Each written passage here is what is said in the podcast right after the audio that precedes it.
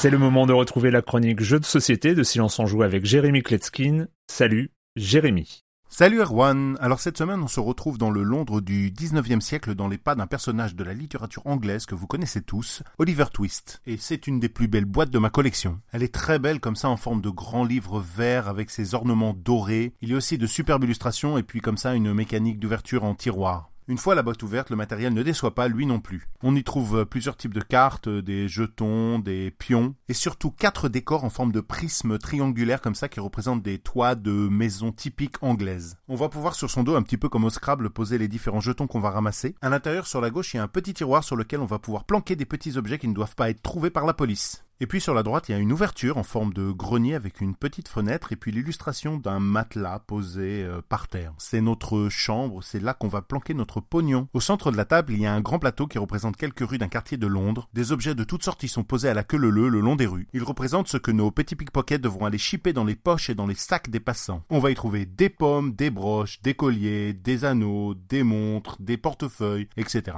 La mécanique est très simple. Si on prend le tout premier objet, alors on le rajoute à sa collection, mais si on saute par-dessus, alors il faut aussi le prendre mais le mettre de côté et prendre un risque, celui d'être ensuite découvert par la police. Évidemment, on va faire attention à ce que les autres joueurs collectionnent pour ne pas les laisser prendre ce dont ils ont besoin. Une fois qu'on a les mains bien pleines, on peut aller voir Fagin, vous savez, Fagin en anglais, ce méchant, vil, hideux personnage qui va apprendre aux enfants à voler et qui va tirer profit de leur triste talent en leur rachetant les objets à une valeur moindre. Pendant la journée, on pourra aussi ramasser des pieds de biche, des cordes, des sacs qui vont nous servir ensuite pendant la nuit pour cambrioler des appartements. Et oui, puisqu'une fois le côté recto du plateau terminé, on passe sur le côté verso qui représente le même quartier mais la nuit. Alors je spoil la fin de la chronique, mais c'est un jeu de Bruno Catala et de Sébastien Pochon, donc la mécanique elle fonctionne, il n'y a pas de souci. Mais surtout ce jeu il a comme un petit supplément d'âme, il est mélancolique, il y a très peu de narration mais on est quand même transporté dans l'œuvre de Charles Dickens. Il est édité chez Purple Brain, les illustrations sont de Mo Chalmel, de 2 4 joueurs pour des parties de 45 minutes, ça marche à partir de 10 ans. Et moi je vous dis à bientôt pour parler de jeux qui sont vraiment animés par la passion puisqu'il n'y a qu'une petite poignée d'auteurs qui en vivent. Bye bye.